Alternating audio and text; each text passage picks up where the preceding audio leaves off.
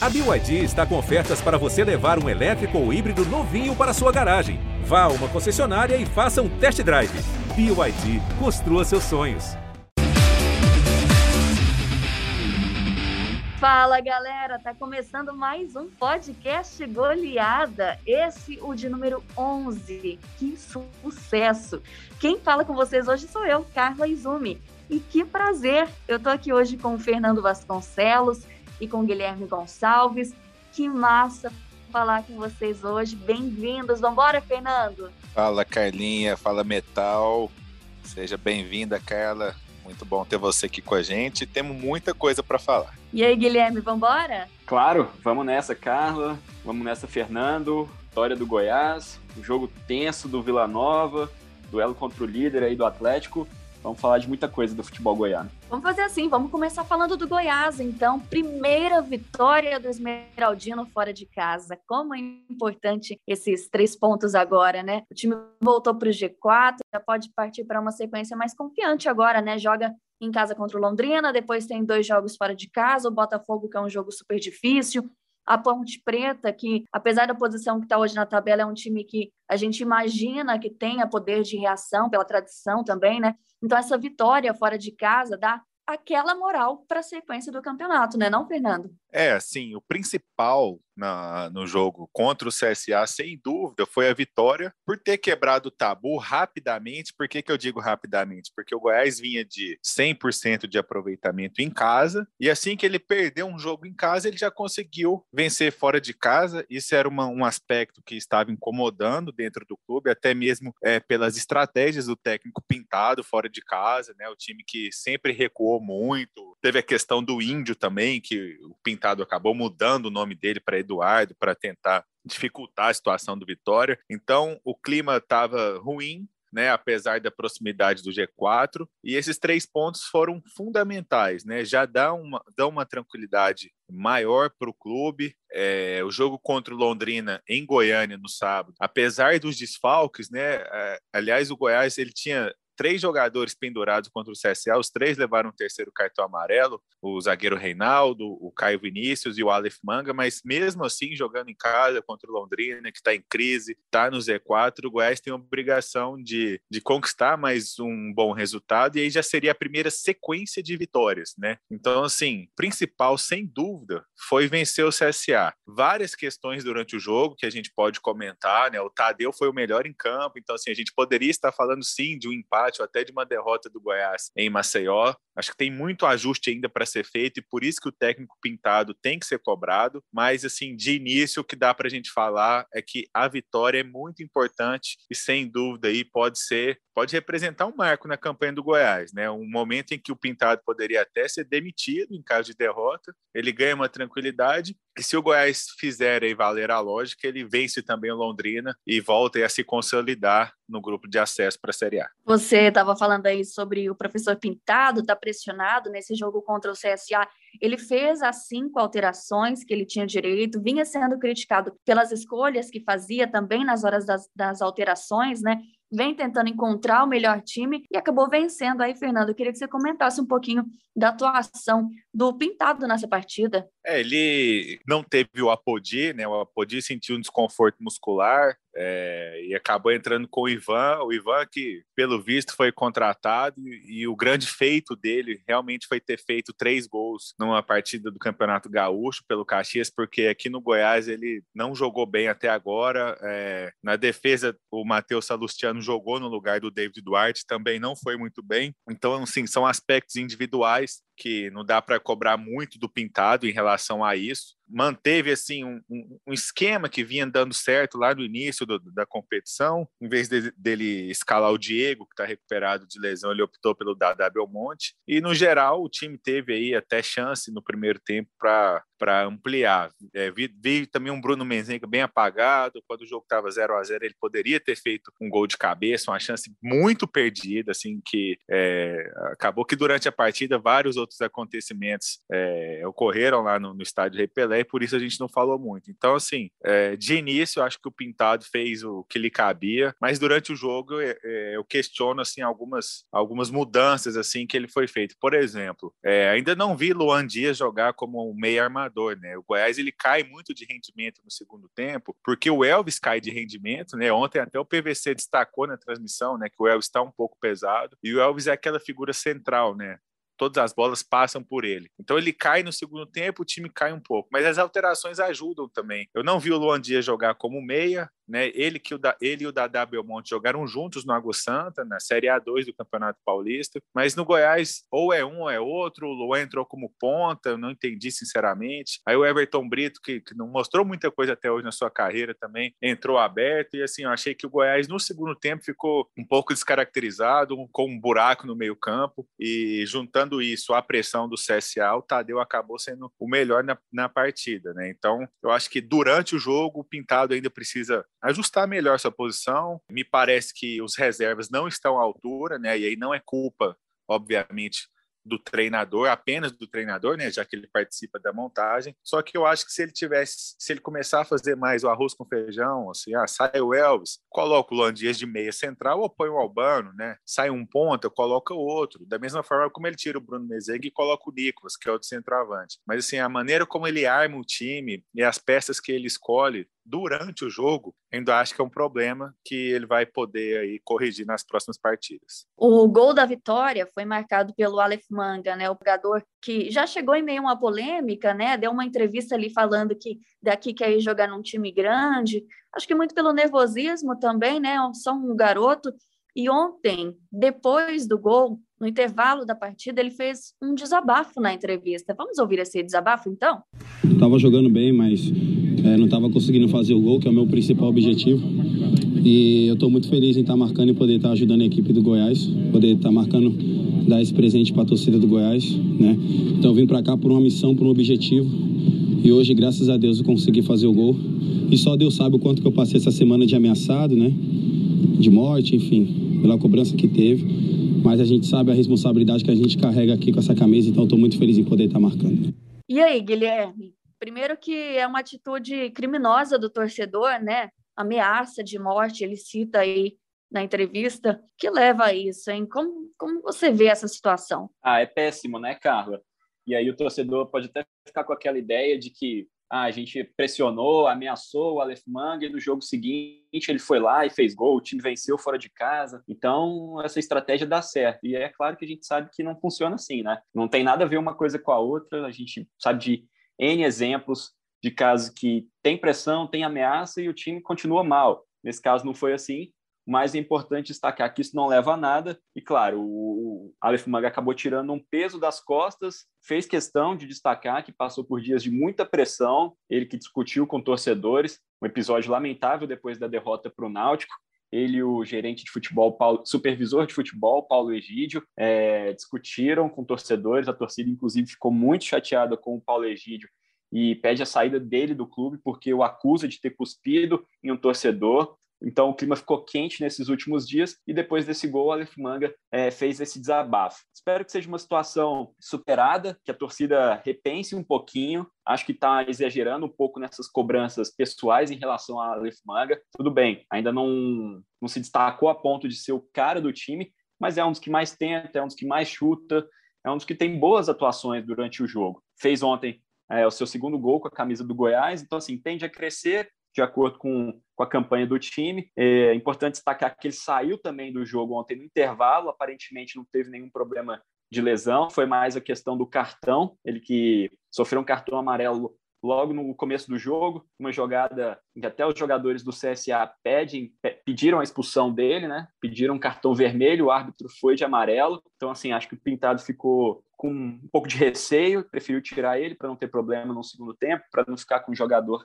a menos. Espero que essa situação melhore aí para o Aleph Manga, que esse gol traga paz para ele. Mas outro indício também de que o ambiente não vinha bom no Goiás nesses últimos dias, principalmente depois da derrota para o Náutico, é também a declaração do, do técnico Pintado, né? Ele que disse, falou uma frase forte, né? Torcedor não pode querer saber mais do que eu. Eu que estou no dia a dia, eu que treino esse time, eu que convivo com os jogadores. Torcedor não pode querer saber mais do que eu. É uma frase forte. Se a torcida já vinha aí um pouco é, desconfiada, com certeza também não vai gostar muito dessa frase. O Pintado está um pouco com essa questão do terrorismo que a torcida vem fazendo no dia a dia. Segundo ele, nenhum clube consegue objetivo algum trabalhando com terrorismo. E agora, hein? Vem o Londrina por aí, o que esperar? A gente já sabe, como o Fernando disse, que tem três desfalques, né? Importantes, o Aleph Manga, inclusive, o Caio Vinícius e o Reinaldo, Guilherme. Sim, para o lugar do Reinaldo, acredito numa volta natural do David Duarte, que volta de suspensão, então não deve ter muito problema. Deve ser David Duarte e Matheus Salustiano. Acho que o grande problema vai ser substituir o Aleph Manga. Será que o Pintado vai preferir um jogador mais de velocidade, que com mais mobilidade, como por exemplo o Dieguinho, que entrou até bem ontem, quase fez um golaço no final, ou se vai preferir um jogador mais de referência, presença na área, que é o caso do Nicolas, o agora Cavani do Cerrado, né? Ontem não, não fez lá grandes coisas, não. Entrou na partida, não foi muito bem. Vamos ver aí as cenas dos próximos capítulos. E em relação ao outro desfalque, Caio Vinícius, esse eu acho um desfalque bastante relevante. Caio Vinícius vem jogando bem. Ontem ele que faz o desarme, que resulta no gol do Aleph Manga, uma roubada de bola no meio de campo. Logo em seguida, o Aleph Manga fica com a bola e faz o gol e a princípio é difícil dizer quem entra no lugar dele. Ontem na entrevista coletiva o Pintado também comentou assim sobre alguns jogadores da base que ele acha que ainda precisa treinar mais um pouco, o caso do Madison, o caso do Rezende, ainda não está satisfeito com esses jogadores para entrar no time titular, então fica aí a expectativa de quem pode entrar no lugar do Caio Vinícius. Um jogador que entrou ontem que há um bom tempo não era aproveitado, foi o, inclusive entrou no lugar do Caio, foi o Daniel, Daniel de Pauli, né? Que jogou bastante no Campeonato Goiano e estava um tempo sem atuar. Ontem entrou. Fica a expectativa para ver quem vai entrar na equipe contra o Londrina, um jogo em casa, uma grande oportunidade para o Goiás vencer, é jogo para vencer, até porque o Londrina é o lanterna nesse momento da Série B e vencendo, o Goiás se consolida de vez aí no G4. Eu acho que só para a gente fechar esse assunto aí do Goiás, o Guilherme falou de uma questão bem interessante, foi a entrevista do técnico Pintado. Né, essa frase forte que ele falou. Está chegando num terço de campeonato. O Pintado tem em seu currículo um acesso pela juventude, mas assim, é muito pouco. Né? Então, assim, talvez por esse tipo de postura, o Pintado ainda não seja um técnico daquela primeira prateleira né, do futebol brasileiro. É óbvio que ainda mais em tempos de pandemia, em que ninguém vê treino, enfim, é muito fácil para ele falar, né, que ele sabe mais que o torcedor sobre o time, né? Mas assim, ninguém conquista o acesso em treino, né? Não adianta nada o time treinar bem contra a sua equipe reserva, se na hora do jogo as escolhas são ruins, os resultados não vêm. Então eu acho que o Pintado, é, ele e o Aleph Manga, também sem querer defender torcedor, né? O Guilherme falou tudo, essa questão de ameaça que é gravíssima, mas eu acho que ele e o Aleph Manga, que está suspenso, que vai ter uma semana aí para esfriar a cabeça, eu acho que a própria diretoria do Goiás tem que chegar nos dois e fazer um trabalho melhor, assim, é, especialmente com o Aleph Manga, que como você falou, cara, chegou, deu aquela entrevista um pouco polêmica, ali, para mim, foi uma. É, é, ele escolheu mal mesmo a palavra, né? Eu estava na entrevista, né? Dentro do, do, do chat, né? Da, do, do, link da entrevista, ele estava muito nervoso, né? Tipo assim, a gente pôde perceber isso antes e depois. Inclusive, quando acabou a entrevista, ele falou, ele fez assim meio que que ufa, sabe? Que alívio, porque ele estava nervoso. Aquela era uma situação nova para ele. A apresentação, um grande clube aquela estrutura, né, uma conferência pela internet, isso ele não tinha tido ainda em sua carreira. Só que é, depois disso, né, os episódios do que o Aleph Manga se, se envolveu é, mostram que ele é um jogador instável, né? Teve aquela questão do jogo contra o Cruzeiro, em que ele bateu boca com o pintado à beira do gramado, né? O Guilherme pode até falar mais sobre isso, né? É, foi um jogo, se não me engano, num sábado, né? Tem essa questão de que ele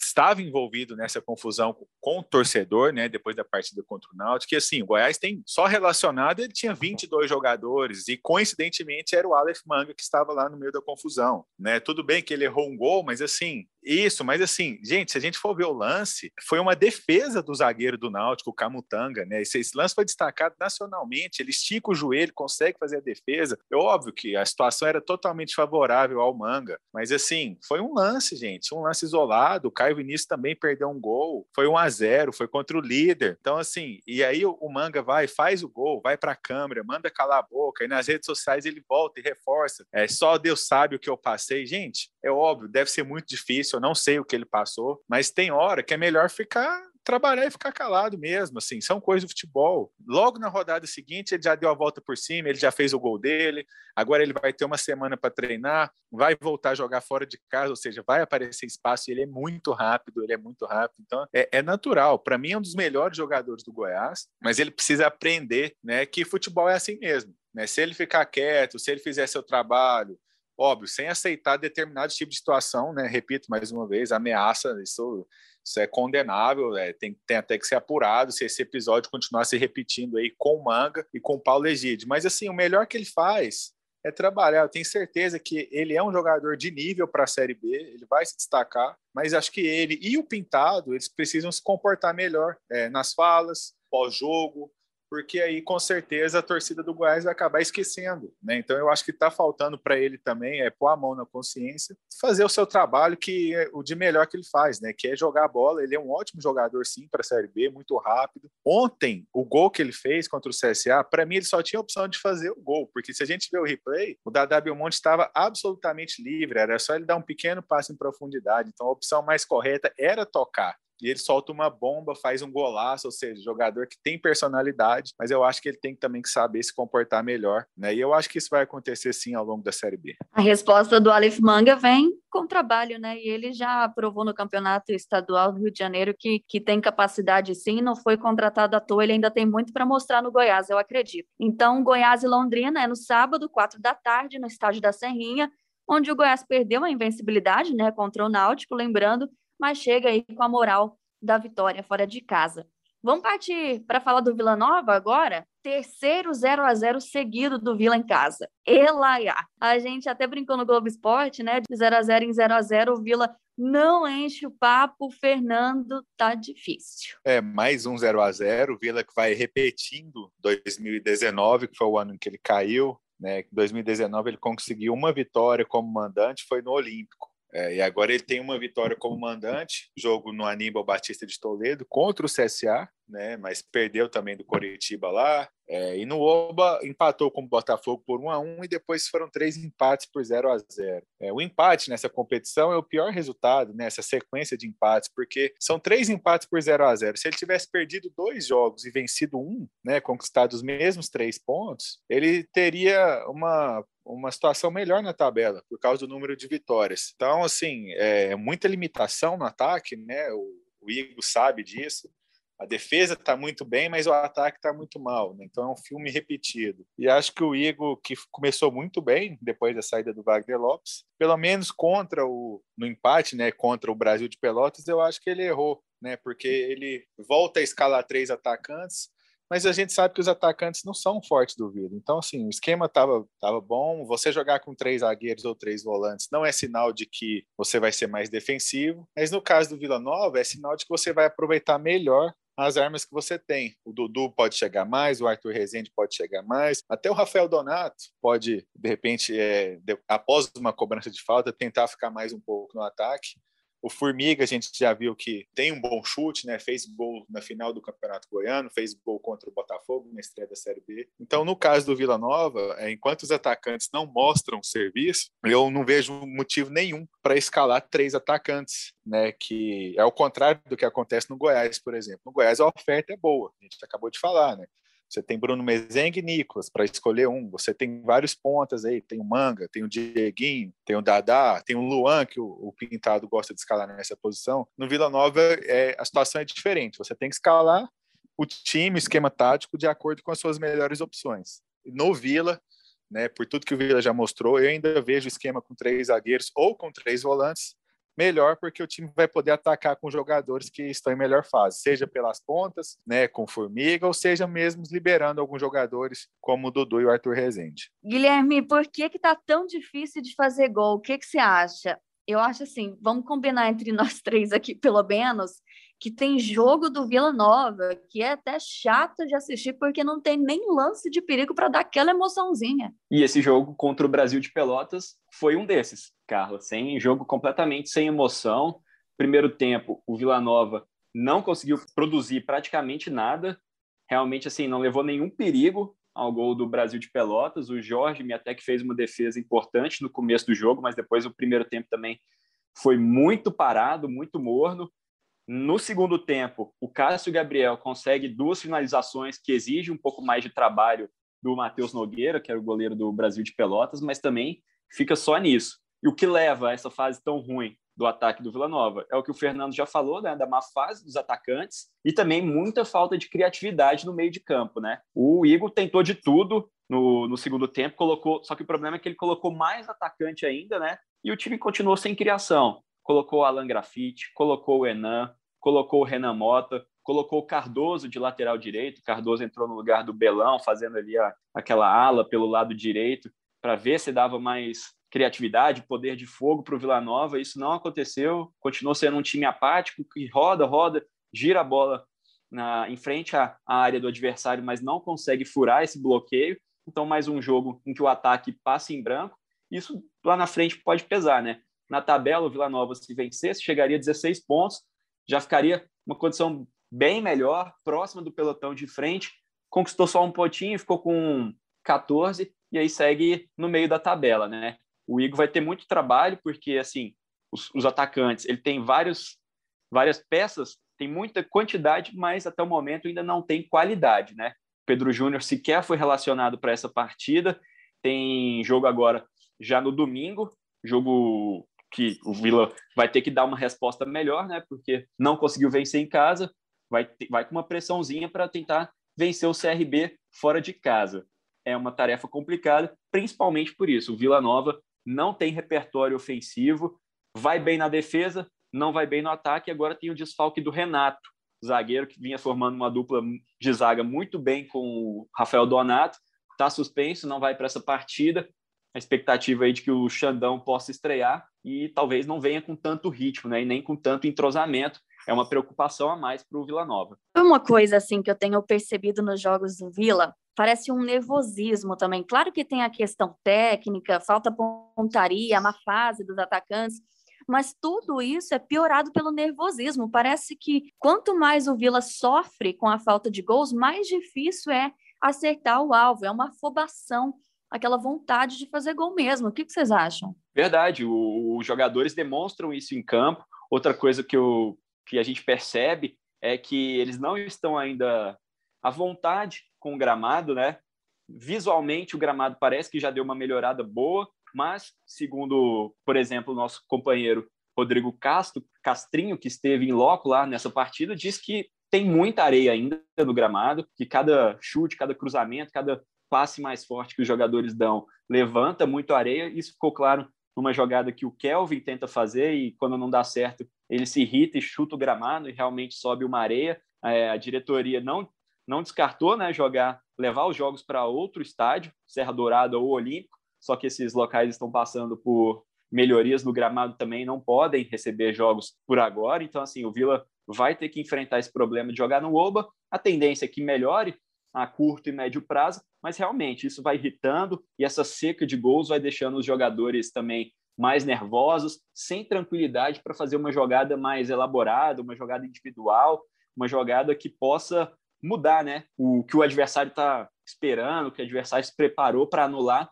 Os jogadores do Vila realmente não estão conseguindo fazer isso para quebrar esse ferrolho dos adversários. Agora, se o Vila está na situação que está aí, pelo menos deve muito à defesa, né? Como você falou, Guilherme, Rafael Donato, se a gente fizer uma votação entre nós três aqui, eu acredito que ele deve ganhar como o melhor jogador do Vila agora, né, não, Fernando? É, o Donato, assim, quando ele voltou contra o Goiás, né, quando o Vila estava numa situação bastante complicada, e assim, a grande verdade, cara, é que o Donato, que, que já passou por times como Cruzeiro, né, como Bahia, ele é um zagueiro para a Série B acima da média.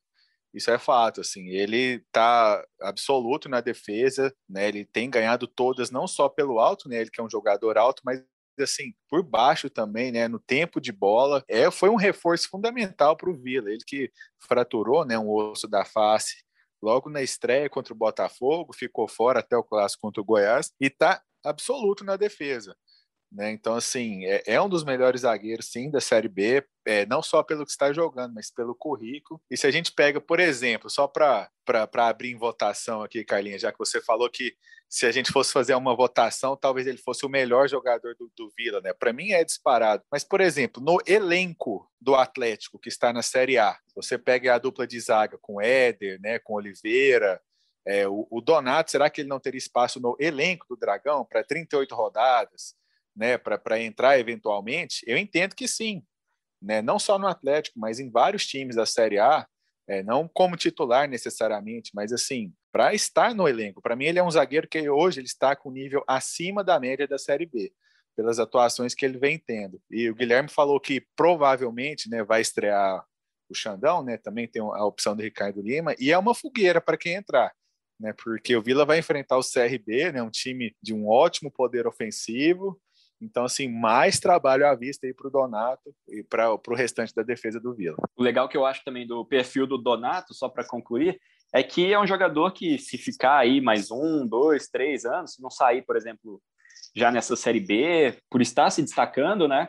Se o jogador conseguir ficar um pouquinho mais tempo, é um jogador que, que tem o perfil de ser ídolo, né? O Vila tinha o Alain Mineiro exercendo essa, esse papel, o Alain Mineiro saiu, o Donato vem se mostrando assim um jogador que a torcida adora, mostra muita raça, é identificado com o clube e pode assumir esse papel de ídolo, né? Não só aquela referência técnica, mas de ídolo, um jogador que a torcida gosta bastante e vem, vem se destacando. Eu concordo com o Fernando. Acho que tem muito time de Série A que gostaria de ter um Donato ali na zaga, viu? Inclusive o Atlético Goianiense. A gente viu o Natan ali se destacando pelo Dragão, né? Acabou indo voltando para o Atlético Mineiro, fez o jogo até como titular na Libertadores, poderia até ocupar a vaga ali se tivesse à disposição. Vamos, já que vocês citaram o jogo com o CRB, vamos ver como é que vai ser esse jogo pelo menos mais emoção do que esse último que a gente assistiu, tomara, né? É fora de casa, pelo menos. Então, será que o Vila joga com menos pressão? Olha, eu até falei com, com o nosso coordenador, Carlinho, o Renato Scavazini, antes do jogo do Brasil de Pelotas, ele, ele me perguntou quem no, no GE. Globo que ficaria com o jogo, né? Se, se a cobertura ia ficar comigo, com o Guilherme, enfim. E eu fui e falei para ele, né? E como dizem que o print é eterno, tá? Quem quiser é só pegar o print. Eu falei para ele mais um 0 a 0, né? Vila Nova e Brasil de Pelotas não tem não tem como ser outro resultado. E contra o CRB, é pelo que eu vejo assim, pelo que os dois times é, produzem, né? É, eu acho que o goleirão George tem tudo para sair de campo mais uma vez como um dos destaques da partida, Donato também. Mas como você falou, é, só de ser fora de casa, eu vejo o ataque menos pressionado. Né? Se a gente pegar o gol do Vila Nova contra o Operário lá em Ponta Grossa, é uma jogada muito bem trabalhada para o gol do Alisson. Então talvez talvez o time se sinta menos pressionado, né? O, o, contra o Havaí também, o Vila empatou por um a um no início da competição. E o, o, gol do Renan Mota também foi uma jogada muito bem feita. É uma jogada que a gente não vê no Oba. Então, de repente, assim, o Vila pode até assim, é, contrariar as expectativas e fazer um jogo melhor é, na parte ofensiva, né? Por estar num, num, gramado melhor, contra um adversário que vai ceder espaços. Mas, em tese, é mais uma noite de muito trabalho para o goleirão George e para o restante da defesa. CRB e Vila Nova é domingo, oito e meia da noite, no Rei Pelé. Vamos mudar de assunto, então? Vamos falar de Série A? O Dragão também anda devendo nos últimos jogos. Vem de empate contra o Juventude, aí soma aí a uma instabilidade nos últimos jogos. Nos últimos cinco jogos, só uma vitória. O time segue na primeira página da tabela, né, em décimo, mas caiu muito de rendimento. Por quê, Guilherme? Olha, Carlos, eu acho que o grande problema do Dragão é não, não estar conseguindo segurar os resultados, né? Esse jogo contra o Juventude, o time quase saiu com uma grande vitória, acabou sofrendo o empate no, no último minuto, mas poderia ter voltado com uma vitória por 1 a 0. Então, assim, a atuação do Atlético, eu acho que ela ainda está bastante regular. Assim, o time não vem oscilando tanto. A única partida fora da curva, realmente, em termos de desempenho, em termos de atuação, foi aquela goleada sofrida para o Atlético Mineiro. Depois o time já conseguiu uma boa vitória contra o Grêmio, empatou em casa contra o esporte, era um jogo que poderia ter vencido, precisava ter vencido, mas foi uma atuação dentro do, do normal, e agora quase saiu com esse bom resultado, acabou também cedendo o empate no final. Então, acho assim, é uma campanha ainda tranquila, segura, o time está no meio da tabela, falta melhorar a, a pontaria, né? O, o, poder de fogo no ataque. O time vem fazendo poucos gols, também tem um problema parecido com o Vila Nova, de não ter muita criatividade, principalmente quando perde né, o João Paulo, um jogador muito importante. A tendência é que ele não jogue novamente. Vinha se recuperando, o técnico Barroca já tinha dado esperanças dele jogar contra o esporte, não foi relacionado, contra o Juventude não foi relacionado, e agora deve ser desfalque novamente contra o Palmeiras, porque o Atlético pretende fazer um trabalho mais específico com esse jogador. Então, é, tudo indica que é mais um jogo de, de dificuldades criativas para o Atlético. O adversário é o Palmeiras, pode ser que venha com, com um time é, alternativo, porque tem compromissos importantes pela Libertadores, né? Isso aí muda um pouco o estilo do jogo. Talvez o, o Atlético, dependendo da, da, formação do Palmeiras, tenha que propor o jogo em casa e sem o, o João Paulo fica difícil. Para mim, o grande problema do Atlético é essa questão ofensiva, muito semelhante ao Vila, de pouca criatividade. Mas a campanha ainda é positiva, o time está com 50% de aproveitamento. Então, assim, não tem muito, não tem que fazer estardalhaço, nem caça às bruxas. O trabalho está sendo bem desenvolvido, o que falta mesmo é ser um time mais letal, né? Um time mais eficiente quando precisa decidir e matar os jogos para sair com as vitórias.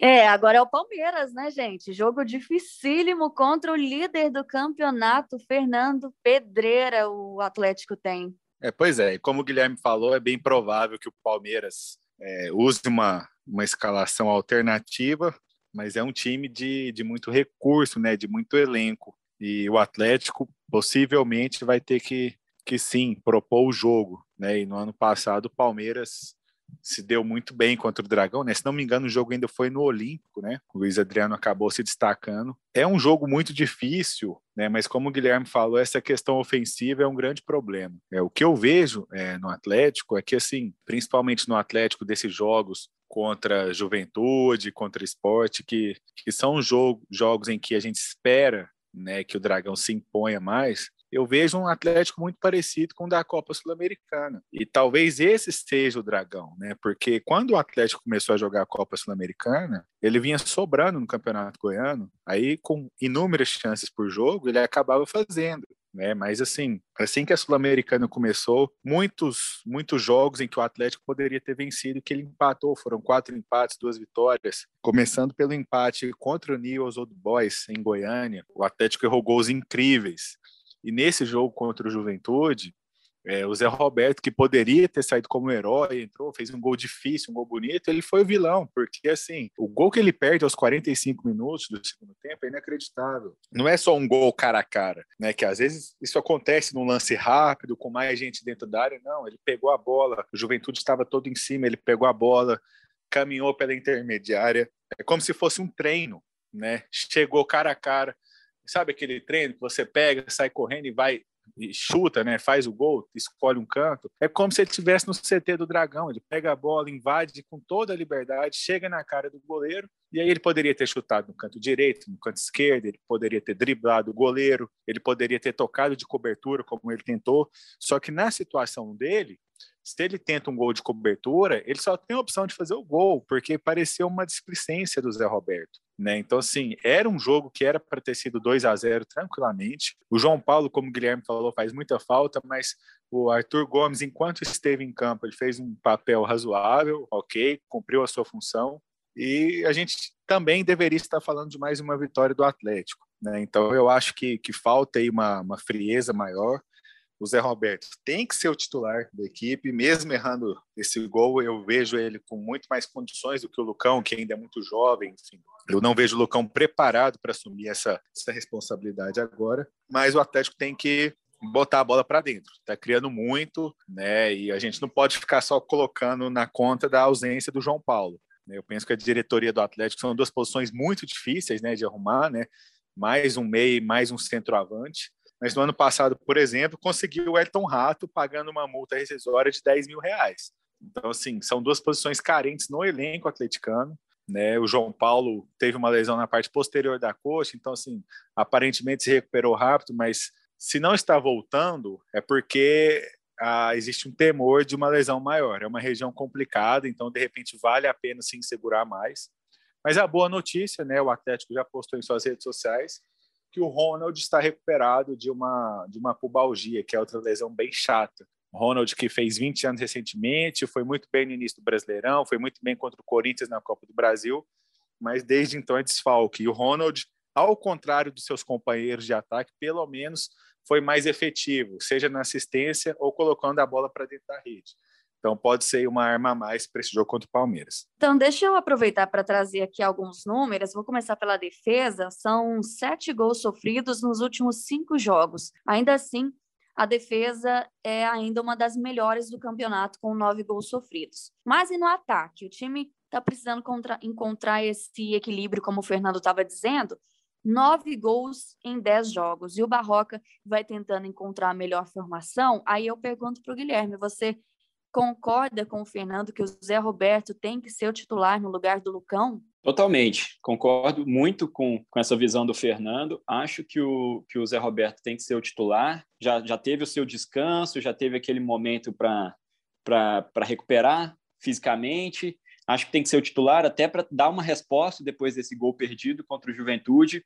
Um outro aspecto que eu também acho em relação ao ataque é que o Natanael, como ponta esquerda, já está manjado Acho que isso funcionou muito bem em determinados momentos, né? Naquele, naquela sequência de jogos contra o Corinthians, mas nesse momento já não vem funcionando tão bem. É um jogador bom, importante, né? Mas acho que pode voltar para a lateral esquerda mesmo e ser utilizado como ponta esquerda eventualmente, né? Mas não começando já os jogos assim, até porque, igual o Fernando comentou, agora o Atlético tem mais opções, né? Novamente, o Ronald, acho que o Janderson também apesar de ter uma dificuldade para finalizar, já está também na hora de voltar a ser titular.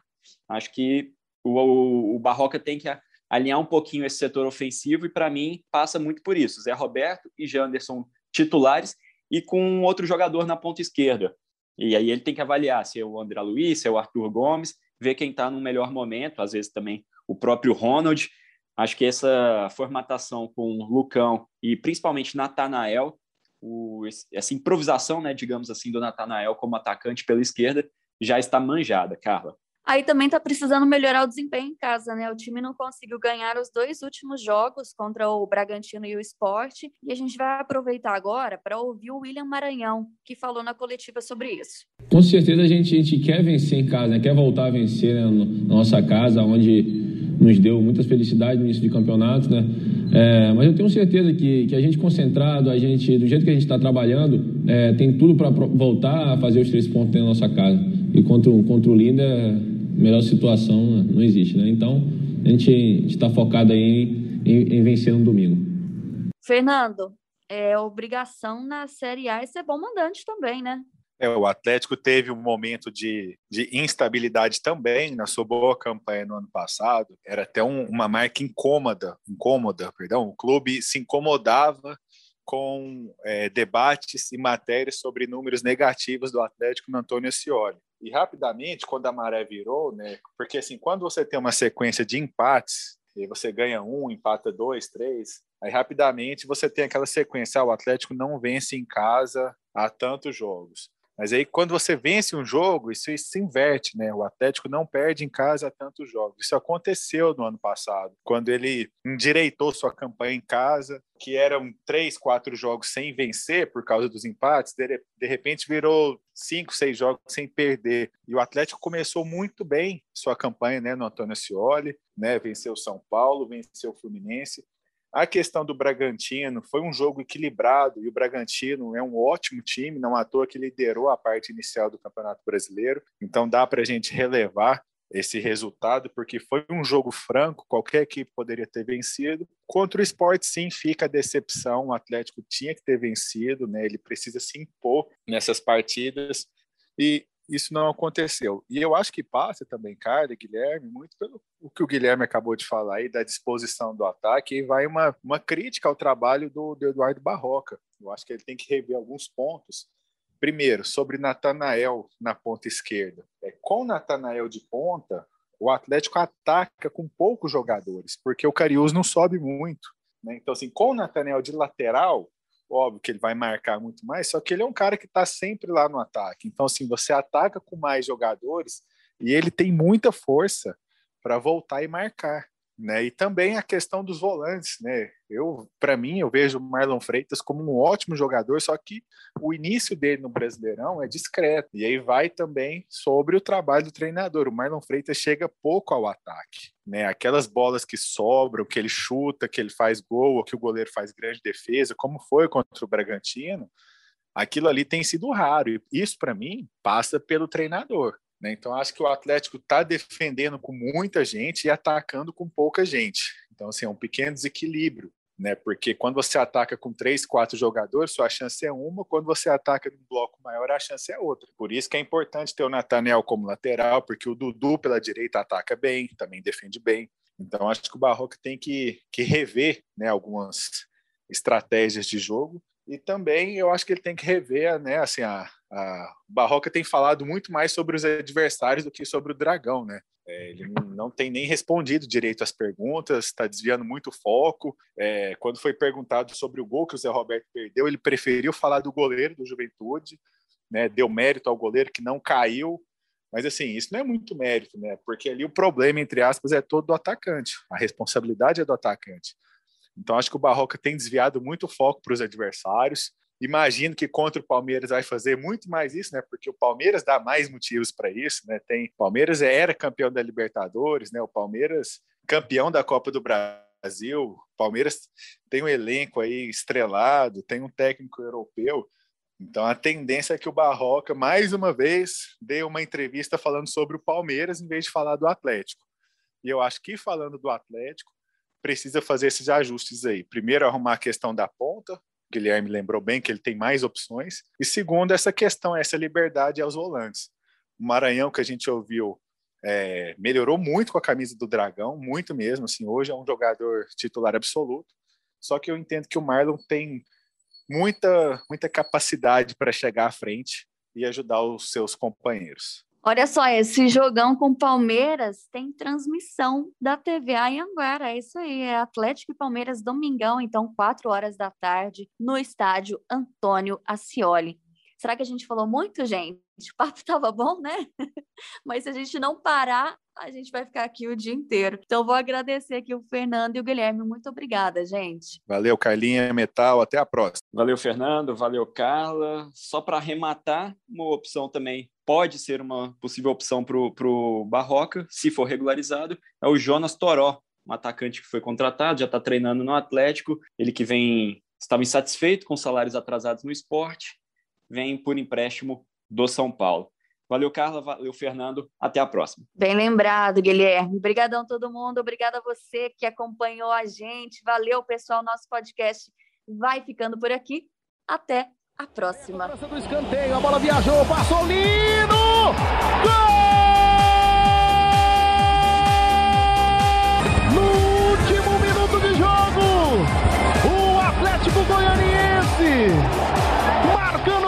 Título. Olha o Marquinhos. Jogou para a área, olha o Fernandão de bicicleta. Gol!